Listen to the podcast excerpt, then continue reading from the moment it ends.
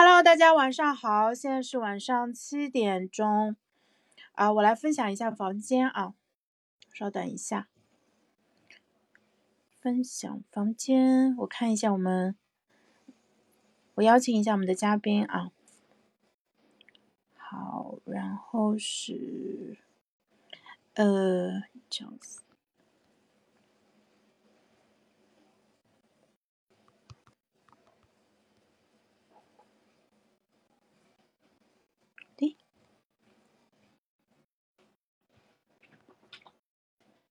要带饭吗？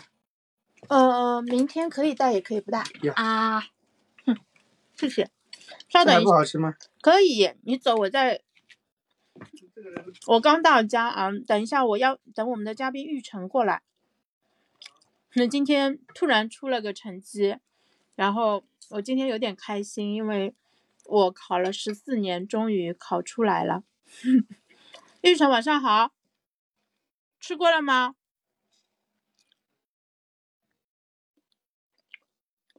把麦打开，你麦没开，呃，现在能听见吗可以听到了。？OK OK，我已经吃过了。好，那我就边吃边聊了。反正我们这个栏目还是比较随意的，就大家如果听到我在咀嚼东西，不要太，请原谅我一下，我刚到家。那你还把那你还把时间定这么早？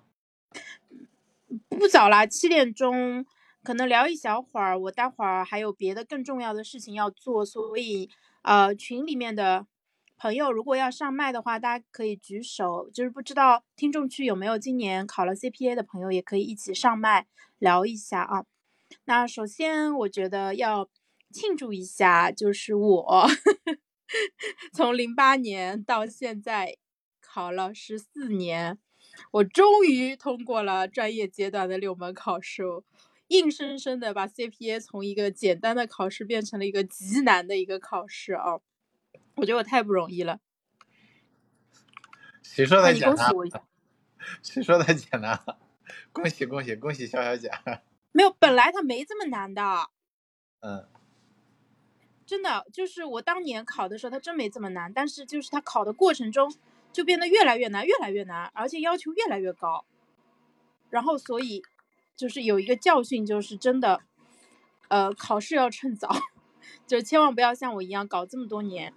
然后今天我同事说，他说他前同事也考过了，呃，人家考了两年，每年考三门就过了。然后 我就觉得我这样子搞十四年，就觉得我也是创下了一个记录了，有可能是全中国，可能是今年通过考试的人里面战线拉的最长的。很有可能是。像别人的话，一般可能考到七八年，呃，考不过的话，可能来个一两轮就就放弃了，就不会坚持那么久。坚持那么久才考过，好像还挺挺稀罕的。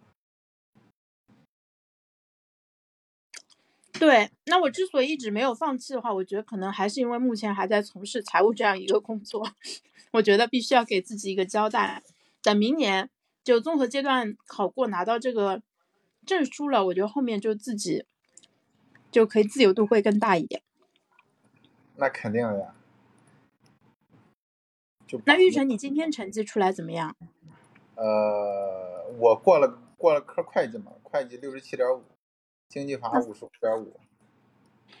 嗯，那经济法你当时考完的时候，我们当时聊过，你感觉怎么样？我感觉过不了，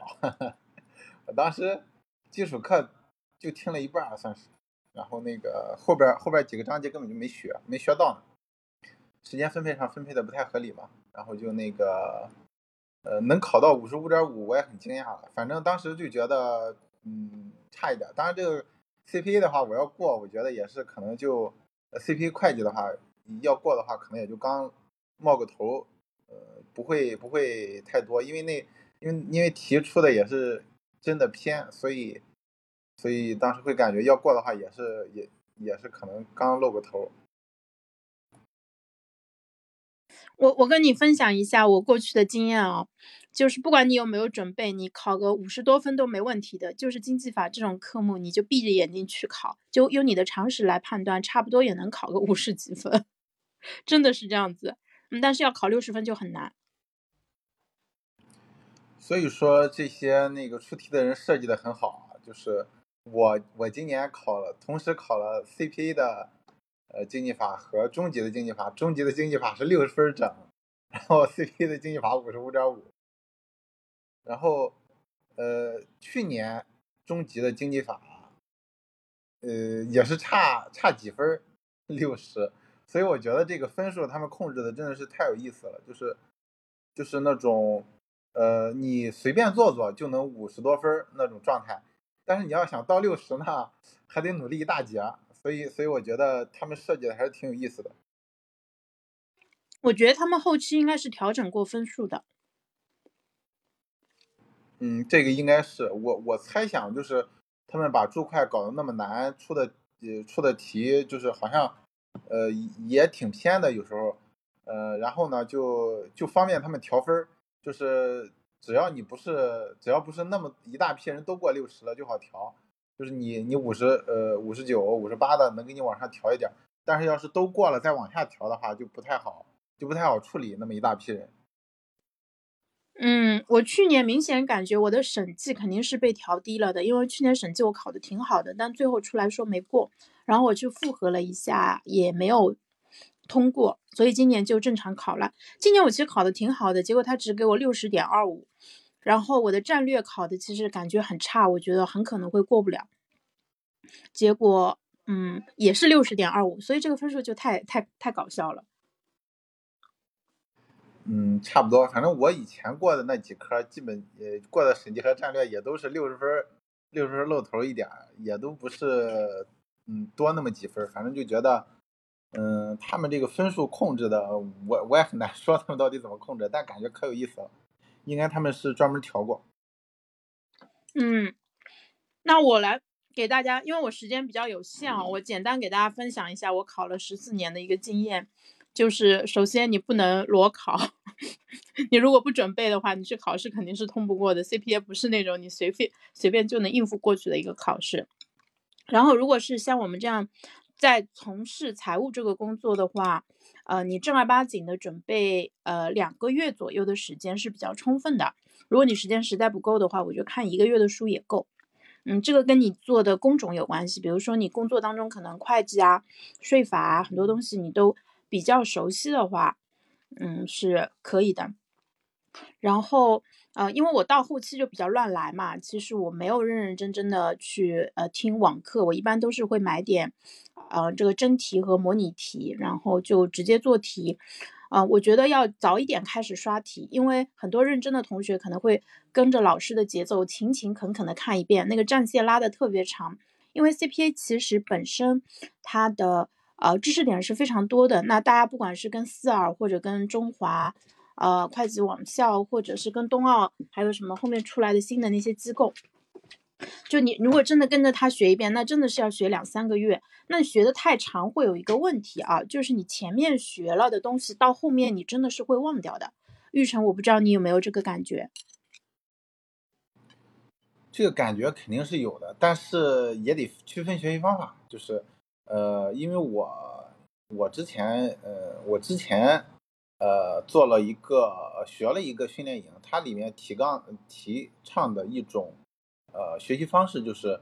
呃学新学之前先把之前的都复习到位，然后在过去的知识呃有能够记住呃能够回忆的基础之上，再去新学新的知识的话，它知识之间互相的连接会很强，然后前后的关联就很强，就不会呃因为学了。呃，就不会因为忘了前面的而后面的学起来就慢，呃，反而可能会呃有助于新知识的学习，新章节知识的学习。所以我觉得不同的学习方法，呃，不同的复习方法，它对于那个呃，它会影响我们呃学习的节奏感。呃，看你是短期的冲刺还是长期的细水长流的那种，呃，直接把它呃烙印到自己的长期记忆当中，我觉得还是有区别的，就是。呃呃，像潇潇姐也刚刚提到了，就是她之前呃前期和后期的学习方式是不同的。我的这几科学习其实也不同的。我的第一科考考过的是战略，然后和审计基本上都是类似的，就是呃看书，听课，然后听课之后就反复，我是反复听课，反复听课之后反复刷题，然后就是嗯不求甚解，就只求眼熟，眼熟到一定程度之后，然后那个看题，呃可能读的不太明白，但是也能也能更容易蒙对，然后这两科就这么过了。但是这种学习方式，这种蒙的这种短时间内大呃短时间内冲刺的这种学习方式。到了学会计的时候就不行了，因为会计它的量特别大，所以对我来说，那个这种冲刺式的学习，呃，就遭遇了遭遇到了严重的挫折，所以所以就必须进行学习方法的变革，才能呃最终才最终过了很久之后才把这个科考过。嗯，我非常赞同你这个考法，就是我觉得不求甚解是对的，呃。就是我，我刚才在评论区发了一张图嘛，是我今年六月份的时候，在呃 CPA 打卡超话下面发的，就是我找人跟大家跟我一起用速读的方法把考点刷一遍，那就不用记住，不用背，看过就算就算赢了。然后再实验一种新的备考方法，叫做能否用速读搞定 CPA，成功把握大概百分之二十。具体做法就是多看几遍讲义，看的过程求快。可以放弃理解和记忆，估计读到第三遍应该有点感觉。那我实际上的话，我并没有看三遍那么多，我应该是第一遍看完了，第二遍其实我都没有看完，然后后面就去做题了，而且因为后面去搞战略，然后审计反而时间就两个，呃，就是有点协调不过来了，所以后面有点东西忘掉了。但是我后面发现，就是这种。方法是对的，因为我以前我基本上每年我都没有正儿八经的看过一遍，就是教材肯定是没有看过的，包括这种机构给我们整理的那种考试的大纲，就那个重要点什么的，我都可能都没有从头到尾看一遍。那我当当我今年看了一遍以后，我觉得心里会有底很多。而且你看过一遍以后，你再去做题，然后做题的时候，我们当然会看参考答案啊。那看着参考答案的时候，感觉就会好很多。就就能理解了吧？所以就是学习当中有一有一种做法，就是说你先把它往你的脑袋里面去装，能减多少时间多少。就算你记不住，但它会给你留下一个初步的一个印象。然后呢，这个印象，嗯，它在将来它其实是可以帮助你去记忆和理解的。这个其实很重要，相当于你在前期做了一些铺垫。雨辰，嗯，好的。就我觉得潇潇姐她这种学习方法其实是有有一些根据和原理的，当然，当然这一块我可能想不起来到底是什么原理了。就是呃，就是我之前我之前在听一个老师在说速读的这个这个方式的时候，他其实呃他其实就是呃是有些反直觉的，就是呃我们其实不应该在第一遍的时候就强求我我我看了就要学，学了就要懂，懂了就要会，会了就。就能用，然后这我再去学第二个知识点，就是我们不能在第一遍的时候就把这个，呃，就把每一步都当成那种 要全力以赴的那种那种打法，就是呃，如果说每一步都当成全力以赴的打法的话，也就是说我们对知识点掌握的质量要求会无限高，然后呢，那个我们我们能够推进的进度就无限低。这样的话，可能我们也就学不到后面的东西。而像潇潇姐说的这种多遍学习的方法，甚至说把速读的方法用进去的话，其实就有一个好处，就是我们不会在细节上浪费太多的时间，呃，而是有了印象之后，我们在做题的过程当中，我们会更多的回顾到这个考试当中他要去看到的那些重要的知识点，而且要考到的知识点，而且和解题套路有关的知识点，比如说某个章节，某个章节它可能提到很多的知识点，呃，它要跟，呃，要尤其是那种基础班，它要跟那些零基础的、没有学习过的人解释这个是什么，那个是什么，每个点都要讲。但是真正到你最后解题的时候，可能学会两到三个套路，呃，就对于解决这个章节的知识就已经足够了。所以，当我们先在前期有一个铺垫之后，再通过那个。呃，再通过做题去进行一个重点的巩固和掌握的话，其实我觉得它是有一个就是呃广泛撒网、重点捕捞的这样一种这样一种感觉，就是不会在细节上不会把每个知识点都当成重点去掌握。嗯，我想起来还有一个原因啊，就是 CPA 里面，你如果去看它教材的话，它是知识点特别多的，但是呢，它知识点的描述跟你真正要做题中间是有个巨大的 gap 的，就就真的会导致知行分离。就你大概能记住这个知识点，但是它在做题的时候是应用，比如说你要写分录或者要去计算一个什么比率啊之类的，它其实是一个，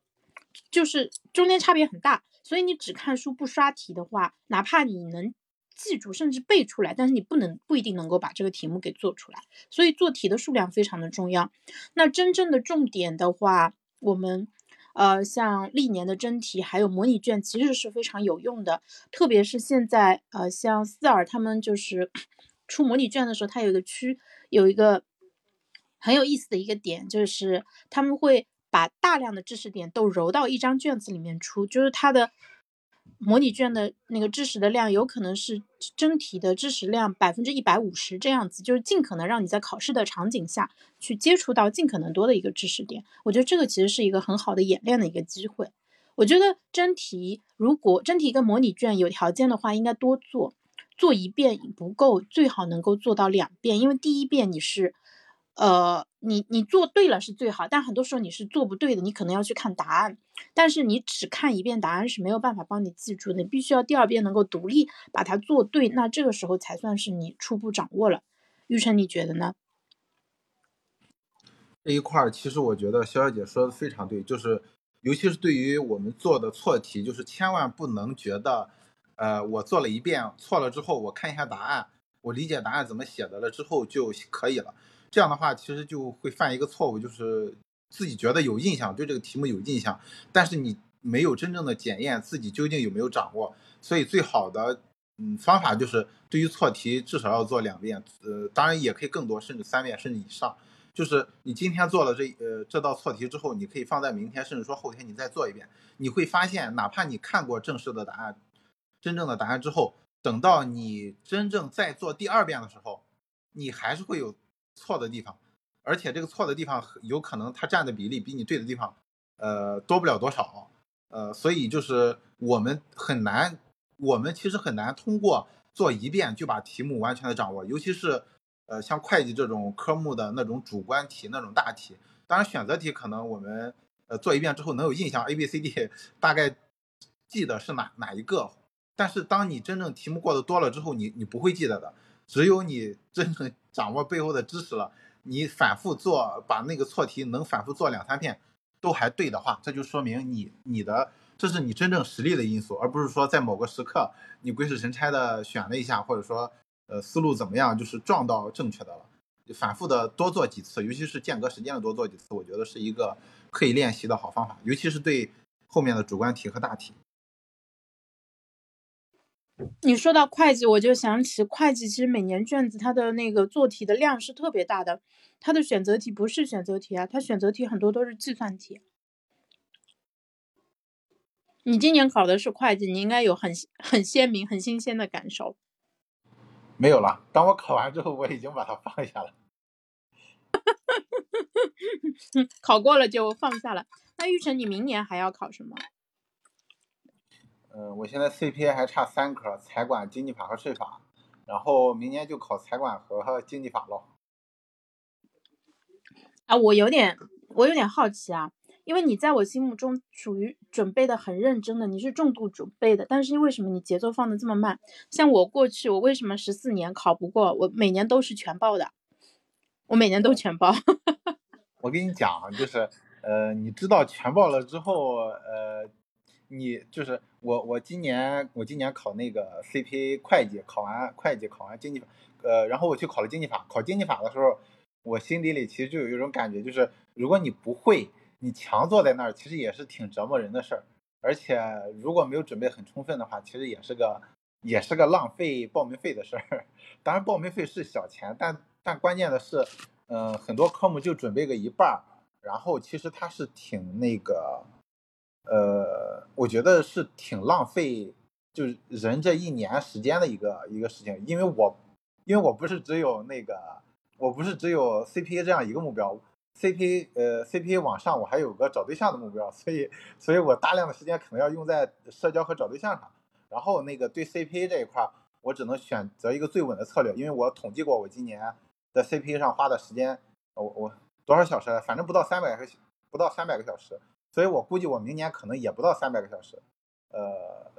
所以我就那个我就按三百个小时左右去准备这两科，我觉得其实还是稍微有点紧张的那种那种那种状态，所以就呃我就不准备再安排第三科了，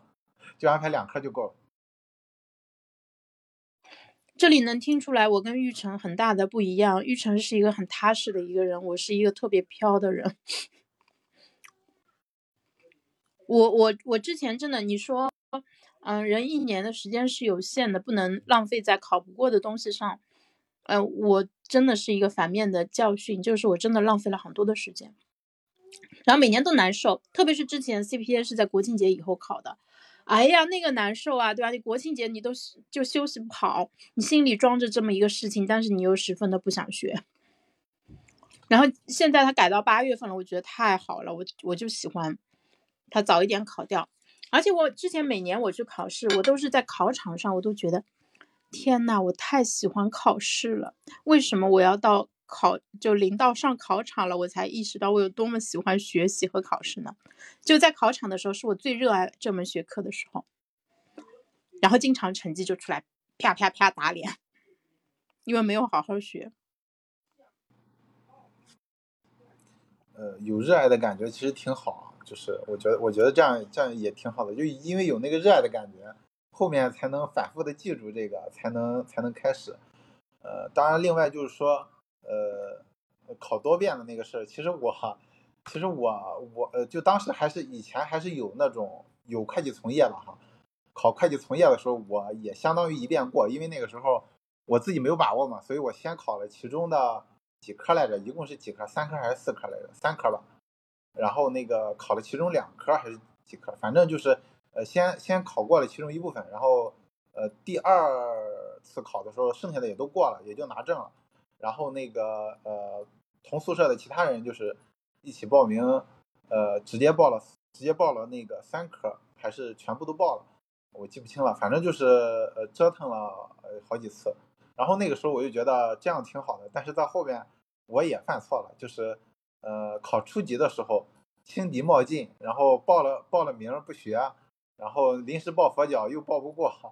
呃又反复折腾了好久，也反复折腾了好久，等到 从业取消了，才把那个初级考过。所以，也对于我来说也是一种很深刻的教训，就是不管你考试这个考试，尤其是别人说到底多么简单，到底那个，尤其像潇潇姐现在跟我们说，就是那个正儿八经的准备两个月、一个月你就能，呃，你就可以了，呃，但其实我们不能不能这么不能这么想，就是你不知道潇潇姐的水平是什么，你也不知道呃别人的水平是什么，你就把别人的那个工程量，你就当成自己做的工程量，其实是不一样的。人家可能盖十层楼是因为有九已经有九层了，然后我们要盖十层楼，看看地基有没有打全，其实也是挺重要的。我之前一家公司，当时是我离职了之后招聘了一个会计，那个会计是呃一年之内考过六科，是在中澳网校的那个呃在中在中华的那个呃网校，还是挂着当年的状元，就是那个一年考过六科。但是呢，他是有基础的，什么基础呢？就是他在考过。呃，注会六科之前，他是先考过了资产评估师和税务师的，所以他是有基础，而且他是全职备考，所以就是，所以就是我们我们在衡量自己考试能力的时候，呃，以及我们要付出的程度的时候，千万不能拿别人，呃，拿别人给的呃参考值去参考我们，嗯，说到底还是小马过河那个道理嘛，就是我们还是要自己去呃亲自尝试，亲自。亲自的那个量一量，这个到到自己的那个脚脖子还是到自己的那个脖子，这我觉得这是挺重要的。呃，就这一块儿自己心里有了数之后，呃，才能够制定一个适合自己的目标。当然，你要是没什么别的事儿，那个学也就学了。呃，工作需要的话，你肯定对拓展工作当中需要的知识也有帮助。但如果呃你的时间比较珍惜的话，最好还是就是做学一科，就学到位，学到位就是我能把它考过，然后也不至于一科要学好多年。呃，一次学到位把它考过，其实是最节省时间的一种考试方式。但是很，但是不是所有人都能够掌握这个度的。我也是在，呃，我也是在那种反复的折腾当中，才慢慢的找到了这样一点感觉，才不会给自己定太高的目标。呃，我我就说说说说这个，就这是特别容易掉坑的地方，也是我掉过很大的坑，希望大家引以为戒。嗯。对这个坑我们都掉过，其实 我都没有脸 说 我到底考过多少遍，翻来覆去的就过成绩都过期了好多个啊之类的那种。那我想问一下玉成啊，就是因为我感觉你备考特别的踏实，你是怎么样每天都能拿出这种时间稳定的去复习的呢？因为啊这个东西真的是你一个礼拜不看，前面看的全部都作废，就真的就会忘得特别特别的快。嗯，我说一说。首先呢，就是我要我要先打破一个肖小姐对我的幻想，就是我其实不是每天都学的，就是我也有放下学不动的时候，尤其是今年。你天天在在群里面跟我们说，你就是你就打造了一副特别特别勤奋，对吧？狼人碾压我们的那种形象。我只是在我做了的时候说，我没做的时候我也没说呀，对吧？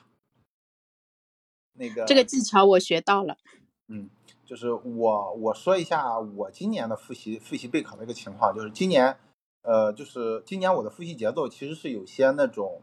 嗯，波动性的。就是我在我我刚开始放假的时候，那个时候一月份，一月份那时候不放假嘛，放假之后咱们二月份才开始上班，那个时候我才开始今年的 CPA 备考，也就是说二月初，呃，还是过了那个二月的上旬之后，然后二月开始备考，备考到那个二月三月。然后四月差不多这三个月算是努了把力，呃，但是其实每天能付出的时间也并不多。然后呢，就是到了那个五月六月，五月六月在北京就是提倡居家办公的时候，这个时候两个月的时间我基本上学了不到二十个小时，所以你们知道那个我在居家的时候我有多放纵。然后等到居家结束，等到居家结束了之后，呃，因为当时状态就被打断了嘛，然后居家结束之后。马上快考试了，不到就是七月八月两个月的时间，你就要努把力。这个时候又开始又开始拼，又开始努力，然后基本上基本上是能做到天天都学，然后就就反复的复习。因为因为之前放下了一段时间之后，呃，复习起来还稍微有些难度的。然后但是也没办法了嘛，逼一逼自己。最后等到考完结束之后，马上躺平，抓紧让自己休息，坚决不能让自己再受苦了。就是就是这样的一种呃轮回和反复的状态，其实。嗯，挺打断我的那种细水长流的那种学习状态的，所以我我在今年就从今从现在开始往后的复习计划当中，我是尽可能的希望保持着一种细水长流，就是我每天少学一点，也要就是每天少也也要每天都看一点的这样一种状态，这是我的那个复习节奏的一个一个上的一个区别，就是你要真没学那也没办法，你要你要学了，你要想学的话先复习，先把之前的看一看，然后具体复习怎么复习呢？就是。不要采用那种，嗯，不要采用那种再看一遍的那种复习方式，而是要采用回想式复习。呃，具体来说就是要要用 Anki，要用 Anki 做那种呃原子化的笔记，然后把零碎的知识点呃都给记住。记住了之后，你在做题的时候，呃，你能想起那个知识点，你就看题你就能看得懂。看得懂了之后，你就知道哪个点会，哪个点不会，然后你就能去找到不会的那个知识点再去把握。呃，所以在做题的时候，尤其是今年啊，我基本没听那个会计的课，呃，基本上都是在做会计的题。嗯，做题的时候，你就会有至少有百分之五十以上的成功率。而且就是当你熟悉的知识点越来越多之后，你其实会越做越越开心的。就是你看了之后，你起码能知道我怎么改进，而不是说我什么都不懂，我做了之后全都是窟窿，那样的带那样做题会带来一种挫败感。而你掌握的足够多了之后，你的基础足够牢固之后，你做题的时候给你带来的全是正反馈，哪怕是错了，哪怕是做错了也是正反馈，因为你你就很开心，你你就马上能知道这个薄弱的知识点，虽然你背过，但是没记住它，你就想办法知道它是薄弱的知识点，把它搞定，你就能知道你就能拿下这个题。所以就是呃，这种正反馈一定是建立在自己对之前的那种嗯知识点的那种原子化的碎片化的那种呃高频的复习上。这是我觉得是最重要的，因为有了这个底气之后，你做题的话才能给你带来强烈的正反馈，这样才是我嗯我会更容易那个去做题去回顾的那样那样一个呃主要的原因之一。哪怕是放了两个月，我再去回顾的话，其实呃虽然有阻力，但我感觉阻力不至于特别大。嗯，你刚才说到了，哪怕是做错了，也是一个正反馈。我觉得这个是一个特别好的一个点，哎，就是这个其实是可以让你对复习，不管是看书还是做题，就是它会带给你很多种美好的一个期待。那我们很多时候为什么啊？我虽然想着我下班以后要学习，但是我就不学，其实就是因为我们觉得这个事情麻烦、痛苦、不舒服，对不对？所以呢，把它变成一个好正面的一个体验，其实是非常重要的。是的，呃，而且在学习的时候，其实其实有一个方法可以骗一骗自己，就是我们给自己学，呃，我们给自己学习要创造创造一种创造多种形式。你比如说，呃，我们可以随便听，我们也可以一边做笔记一边认真听，我们也可以一边听一边做导图。我们也可以不听课只看书，也可以就是看书的时候去做导图，也可以去做题，然后那个呃回顾知识点，也可以只回顾知识点。呃，也就是说，我们给自己创造了足够多的学习的形式之后，当你面对一种学习形式很抗拒的时候，你可以退而求其次，找到一个你最愿意学的那种学习方式，哪怕你现在就是学不进去，你也可以放着这种。呃，网课的那种声音当背景音去，呃，拖拖地啊，去刷刷碗啊，我觉得那也是，虽然说虽然说它是很小的芝麻，但多多少少的话也会给我们带来一些正面的熏陶和影响。就是说，当然这是一种哄骗自己的方法，其实本质上还是，呃，还没有办法解决，就是我们是否真正热爱学习这个问题。只是说我们从矮子里边拔高个，找一个我们最能接受的方式去那个，去吸收，去吸收，去强强化一些东西。嗯，其实我们放下这种抗拒心理的话，其实很多老师讲的还是不错的。就是因为我本人也不算是讨厌学习的那一种啊，我觉得就是你真的静下心来去听他们讲，还是很有收获的。但很多时候我们都卡在了静不下来，就是卡在了第一步。就等你真的迈过了那个小小的门槛以后，你会发现其实挺好的。但很多时候我们就是在门外，然后就跑走了，这是一个很大的一个问题。所以，所以我觉得，如果要谈到这个，其实就要就要谈到更更不那么 CPA 的地方，就是我们要考 CPA，我们要考 CPA。如果我们学说 CPA 这个科目怎么学，那个科目怎么学，用什么学习方法，这其实还是在讨论，嗯，还是在讨论那个 CPA 本身的问题。但是如果我们要问的深一点，就是我我为什么要考这个东西，我为什么要这么折磨自己，甚至说那个虐待自己的这样一个状态之下去学习，呃。我觉得这就要讨论一个最基本的问题，就是就是我呃我在学的时候我是谁，以及这个 C CPA 是谁，是什么东西？我又为什么在这个我我在和这个世界相处的过程当中，为什么要考这个东西？我觉得这是很关键、很根本的。很很多人啊，当然可能嗯就是可能很多人啊，我猜的啊，因为根据我自身体验出发，我学 CPA 最开始的时候，呃最开始的时候就是啥都不懂，就很莽。其次呢，就是我有一种恐惧感，就是我是出于恐惧学 CPA 的，我害怕就是，哎呀，你你你当个会计，你没有个 CPA，你说不过去啊，呃，这是那个我们这个行业的一个呃证书啊，呃，没有这个东西，你求职的时候会很难呀，很难找工作之类的。但这个东西就是，呃，我说的这些都是假的啊，这些都是假的，不是真的，就是呃，没有 CPA 证书也可以很好找，很好找工作。只是说，当我们那种恐惧情绪起来的时候，你带着恐惧，你你背后的那种动力，呃，归根结底是一种恐惧感的时候，你学习其实不会有那种，嗯，喜欢学、好奇学，然后热爱学，很少有那种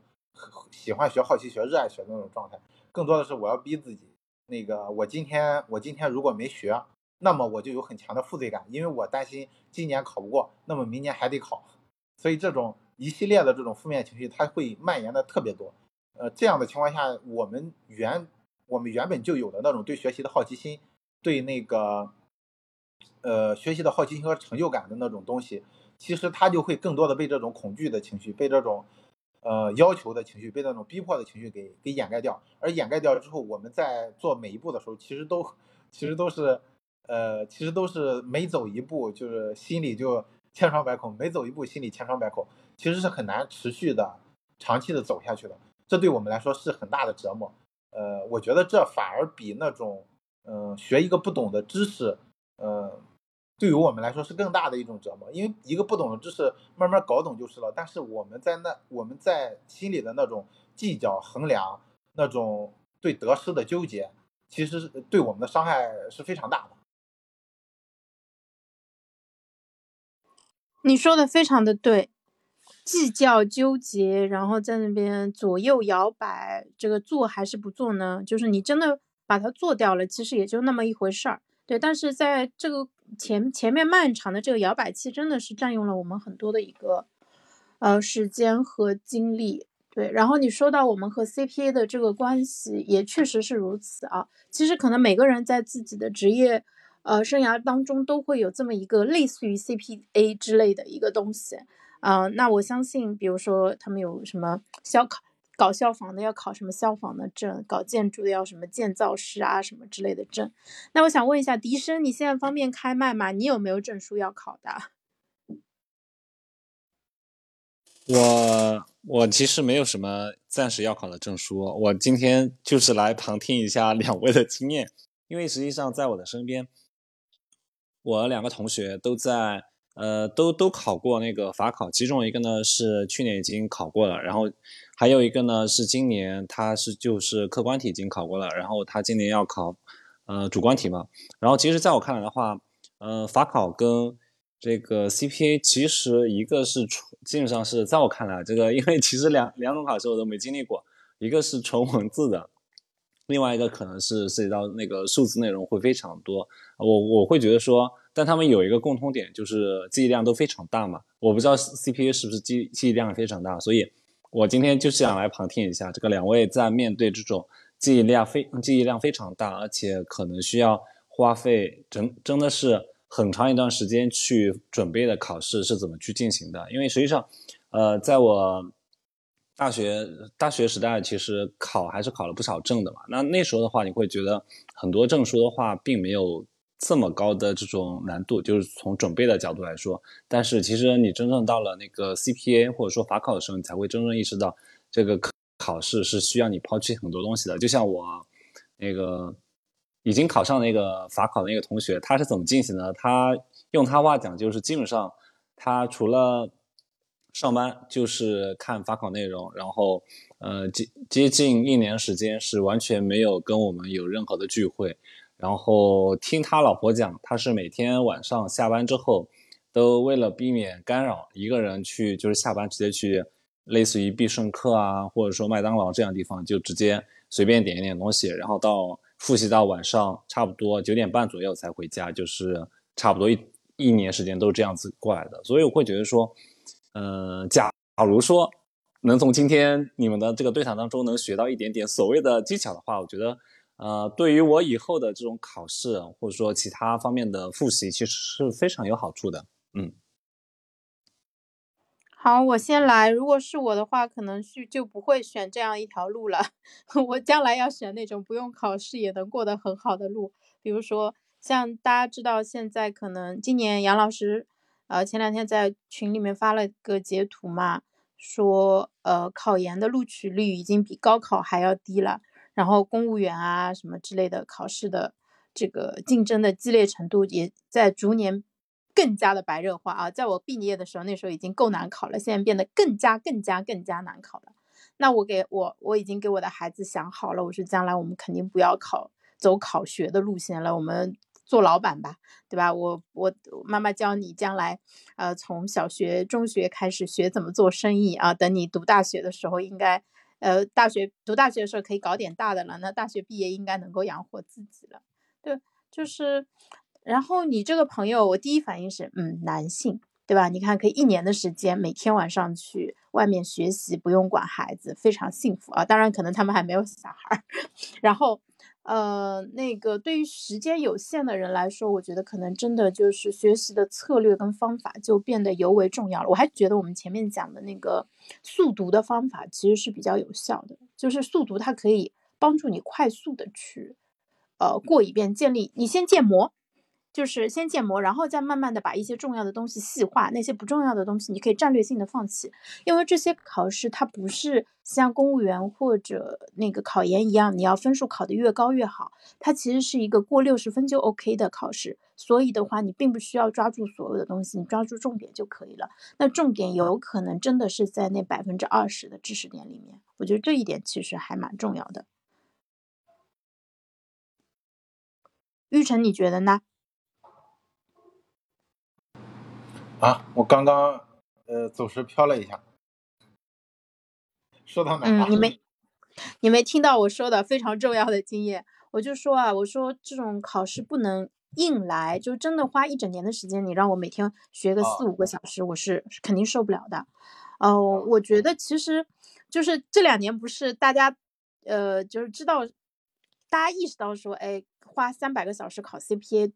一一科其实对很多来人来说是很难的，所以有很多机构就是迎合我们这种投机取巧的心理，对不对？他们会推出一些图书，叫什么一百个小时过会计，一百个小时过战略啊什么的，是有这些书的。它肯定是有市场的嘛，因为大家真的不想花那么多的时间，总是希望能够投入少一点，收获大一点。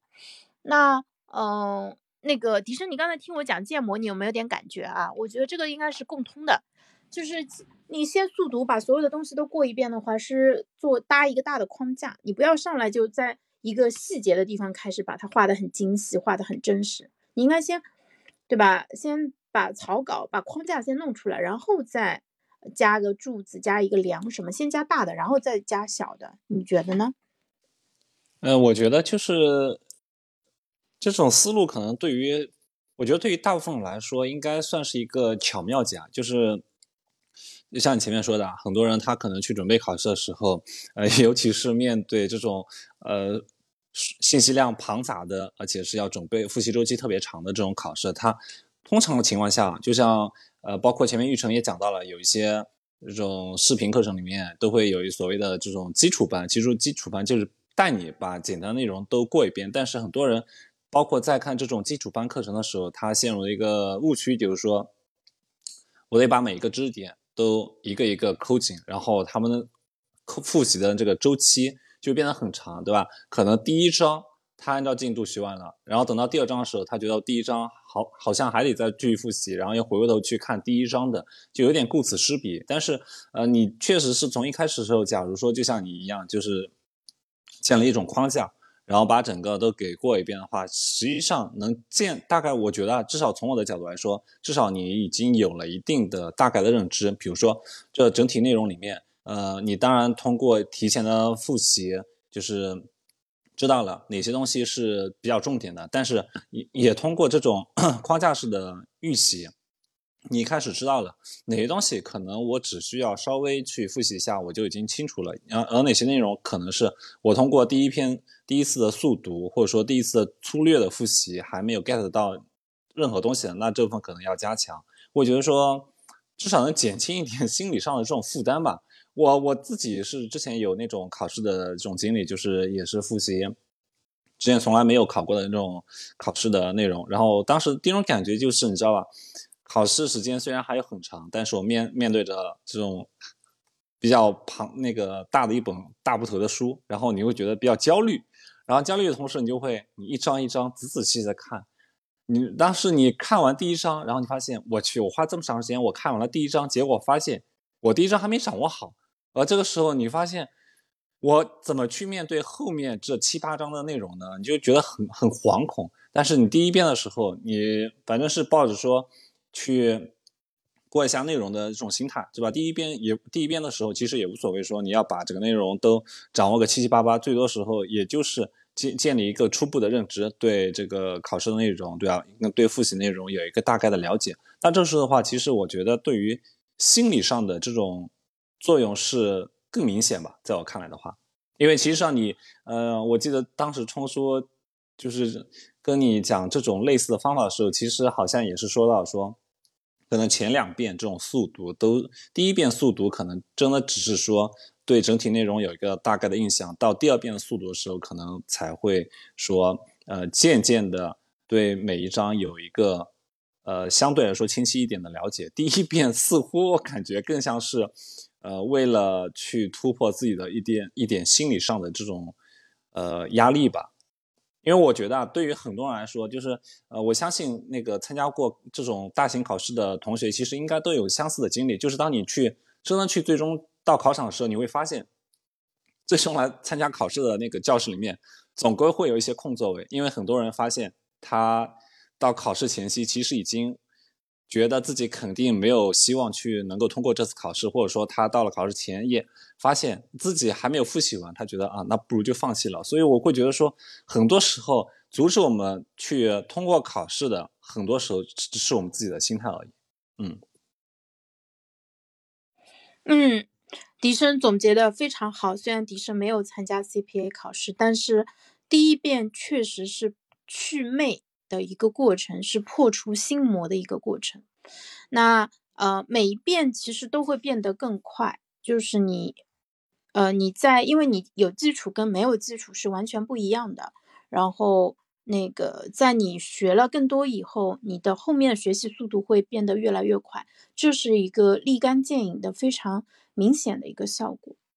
呃所以的话就是一定要第一遍一定要尽快完成，那。嗯，如果今年我有什么比较大的一个收获的话，我觉得一定要速战速决，千万不要把战线拉得太长。包括它这个在微观上来讲是如此，在宏观上讲其实也是如此。就像杨老师在今年年初《高手的习惯》里面就讲到，说我们很多人说今年我要减肥，今年我要做什么？他说这种问题你就不应该花一整年的时间，对吧？结果一年下去你都没有做成，你就应该花。两三个月就把它解决掉就 OK 了，千万不要拖太长。那对复习考试其实也是这样子的，一鼓作气，先拿下第一遍，拿下第一遍以后，你再去看第二遍，觉得哇，这些也就不过如此嘛，能有什么难的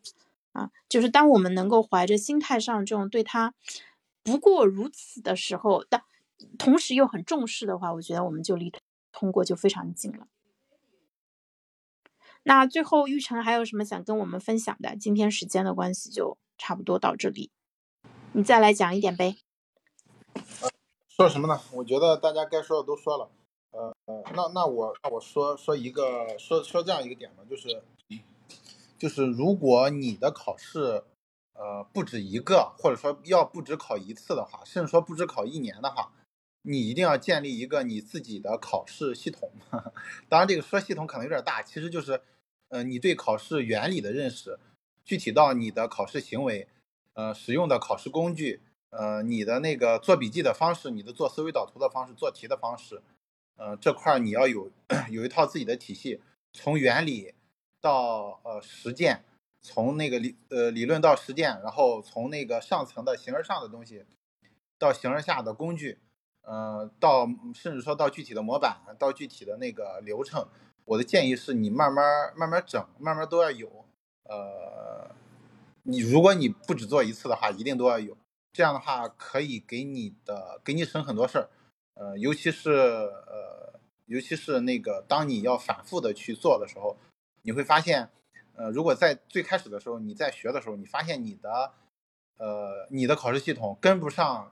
达不到你的要求。比如说你的考试系统最开始可能考个初级还行，但是考不了 CPA，考不了法考。那你就得给它改进，改进了之后，呃，你在最后考的时候其实才会挺顺的。如果你没有意识到，你还想用那种小桶装大鱼，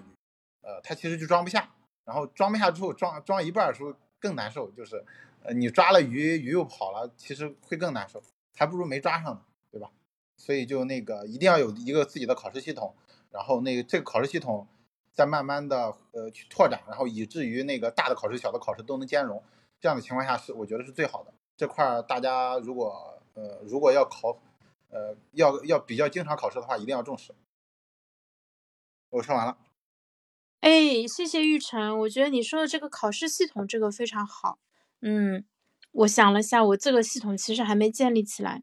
嗯，我本来很想说用两个月时间考个 GMAT 高分回来的，但是上周五吃饭的时候被冲叔劈头盖脸一顿批评，然后暂时放弃了这个计划。但是等我将来学有余力了，我还是要去考的。那今天我们关于 CPA 的这个复盘就到这里了，谢谢玉成，谢谢笛声。然后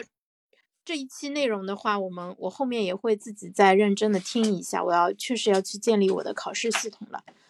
嗯，那今天就先到这里，谢谢 Barry 和秋梨膏啊，嗯，拜拜，拜拜。拜拜。